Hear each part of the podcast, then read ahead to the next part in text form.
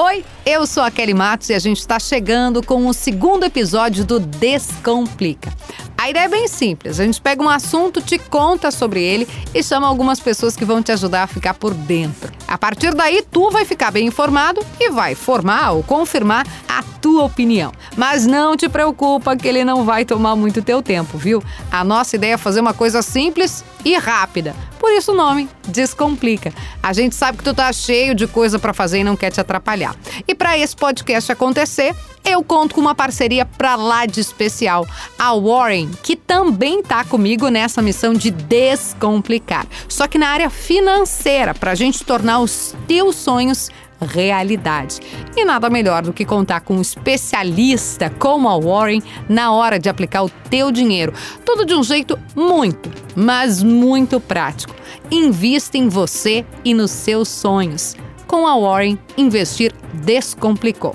E vamos lá que o nosso assunto hoje é a disputa política que envolve a vacinação. Descomplica, Kelly. Para falar sobre esse assunto, eu preciso voltar lá para o começo da pandemia, quando o vírus da Covid-19 paralisou o mundo inteiro. Começou em Wuhan, na China, tu lembra? E aos poucos todos nós tivemos as nossas vidas afetadas, alteradas. A gente perdeu muita gente querida. Os gestores, as autoridades precisaram se reorganizar para aumentar o número de leitos nos hospitais. E uma corrida se iniciava ali, na comunidade científica, para desenvolver, em tempo recorde, uma vacina que pudesse proteger a população do mundo todo. Falei assim pra ela: pai, pai no bombo cantando.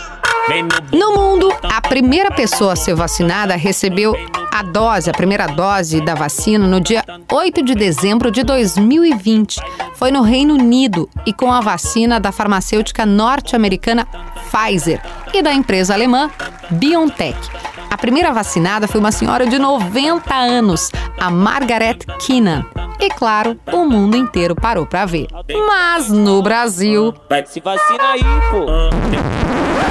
Bom, aqui a gente precisa reconhecer, a coisa demorou um pouquinho ou um pocão mais. Foi por causa do governo federal? Tem muita gente que acha que sim. Aliás, existe até uma CPI no Congresso Nacional para apurar se isso de fato aconteceu. Quer dizer, se o governo federal foi responsável pelo atraso no início do processo de vacinação da população.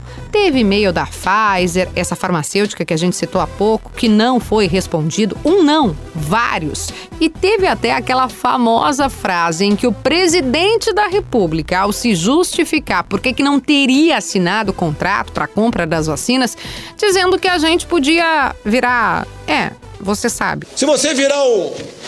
o Chico, virar o jacaré, é problema de você, pô. Vou falar outro bicho que pensar aqui, falar besteira aqui, né? Se você virar super-homem, se nascer barba em alguma mulher aí, ou, ou algum homem começar a falar fino, eles não tem nada a ver com isso. O que é pior? mexer no sistema imunológico, imunológico das pessoas. Agora que a gente já te relembrou esse episódio, nós vamos nos concentrar no mês que a gente está agora, setembro de 2021. Se é verdade que a vacinação demorou para engrenar, a gente também precisa reconhecer o governo, enfim, comprou as vacinas, distribuiu aos estados e que bom a coisa andou. Aos trancos e barrancos? É, pode ser. Mas em Porto Alegre, segundo dados da prefeitura, 95% da população vacinável já tomou a primeira dose ou a dose única contra o coronavírus, o que é sim motivo para a gente celebrar. Mas a política, caros ouvintes, ela está sempre ali a gente não pode descuidar. E com a vacinação não seria diferente. Aliás, eu preciso te contar uma outra coisa. Você pode até achar que o Brasil é esse alecrim dourado e que disputa política por conta de vacina só acontece aqui. Mas presta atenção no que o Rodrigo Lopes, o nosso colunista de assuntos internacionais de GZH, vai nos contar agora. Oi, Kelly. Olha só, fora do Brasil, os Estados Unidos são o melhor exemplo de como a politização atrapalha as campanhas de vacinação.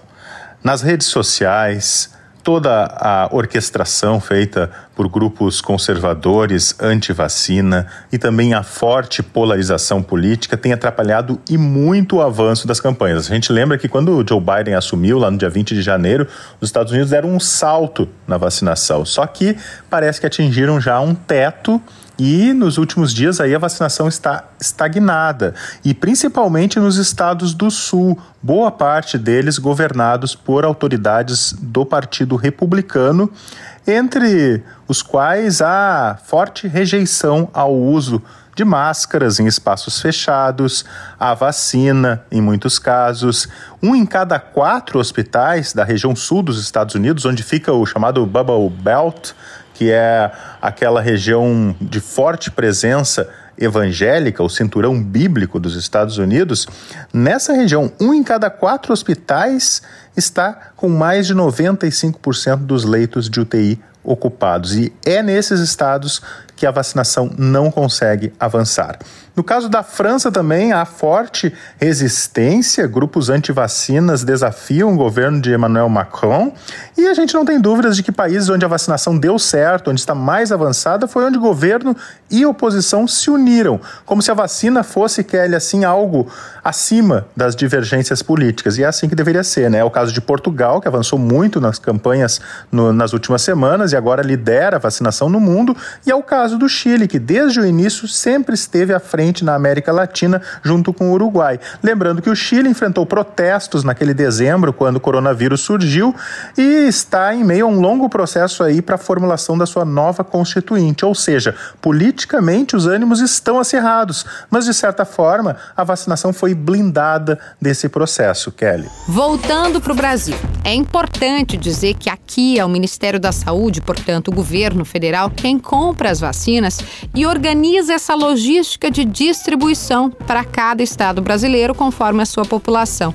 Isso evita que algum estado fique com vacina sobrando, enquanto outro eventualmente possa ficar sem doses para proteger os seus habitantes. Bom, o que a gente viu na semana passada foi que o ministro da Saúde, Marcelo Queiroga, incomodado com a vacinação de adolescentes, algo que foi considerado seguro pela Organização Mundial da Saúde, chamou uma entrevista coletiva, citou o presidente Jair Bolsonaro e chegou a recomendar a suspensão da aplicação das doses no público jovem.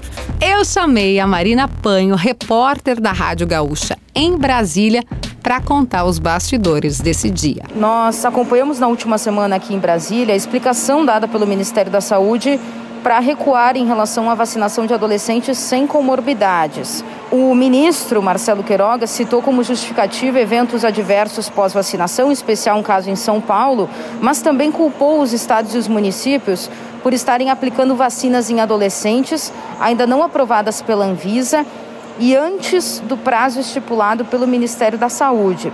É muito claro que Marcelo Queiroga está descontente com a postura dos estados e dos municípios em não seguir as recomendações nacionais vindas do Ministério da Saúde. O ministro disse na coletiva, por exemplo, em um tom até de reclamação, que 3 milhões e meio de adolescentes haviam sido vacinados antes do dia 15 de setembro, que era a data estipulada pelo governo federal para iniciar a aplicação das doses nesse público. Essa decisão também não pegou muito bem no CONAS e no CONASEMS, que são as duas entidades que representam as secretarias e os secretários estaduais e municipais de saúde. Eles afirmam que não participaram dessa discussão que provocou a mudança na orientação da vacinação dos adolescentes. A gente lembra aqui também, Kelly, que apesar do Ministério da Saúde emitir uma recomendação nacional na campanha de vacinação, os estados e os municípios têm autonomia para fazer a sua própria campanha como bem entenderem é, seguindo as realidades de cada região. E o que muita gente viu nessa fala do ministro, que a Marina lembrou para a gente, foi um incômodo por parte do governo federal com os estados, que queriam, segundo ele, celebrar a vacinação como um troféu. Ouve só. O que, que nós dissemos? Idosos a partir de 70 anos devem receber a dose de reforço a partir do dia 15 Basta olhar o que vocês publicam. Ah, já começamos a vacinar os idosos com a terceira dose. Como se isso fosse um troféu a ser exibido. Aí falta vacina para dar a segunda dose, ah, o ministério atrasou. Vamos parar com isso, né? Senão a gente não avança. E por que, que eu tô te chamando atenção para esse detalhe? Porque tem gente que viu uma digital política nessa fala do ministro. A gente sabe, mas não custa lembrar. Alguns governadores, assim como o presidente da República, estão bem preparados, perfumados para a disputa de 2022. É ano que vem, não custa lembrar. A gente vai voltar para as urnas para dizer quem a gente quer que seja o presidente pelos próximos quatro anos. No caso da disputa política das vacinas, a gente sabe que a terceira dose já foi aplicada, por exemplo, na Fernanda Montenegro, na Suzana Vieira e até no Zagalo, que fez questão de dizer que dose de reforço tem 13 letras. Mas o que o ministro da Saúde disse foi que alguns governadores tentaram dar início antes a essa terceira dose para poder faturar, ganhar os louros. A gente pode pegar como exemplo São Paulo, que é governado pelo João Dória, do PSDB o Dória quer muito ser presidente do Brasil. Isso todo mundo sabe. E digamos que quem não gosta do Dória ou quem não quer que ele seja presidente acha que ele está fazendo esse movimento de assumir essa dianteira das vacinas assim para aparecer, sabe? Mas eu preciso te contar o outro lado também. Tem muita gente que acha que o Dória está fazendo certo ao antecipar ou ao agilizar isso, porque afinal, se não fosse ele e esse esforço que ele vem fazendo na pandemia, o Brasil não teria nem produzido a Coronavac, a vacina do Instituto Butantan. Isso porque lá atrás, a gente já te falou aqui, o presidente ainda tinha alguma resistência com a questão das vacinas. O fato é que aqui no Descomplica, a gente que acompanha a política há algum tempo resolveu te contar esses bastidores, até porque aí tu pode formar a tua própria opinião sobre o tema.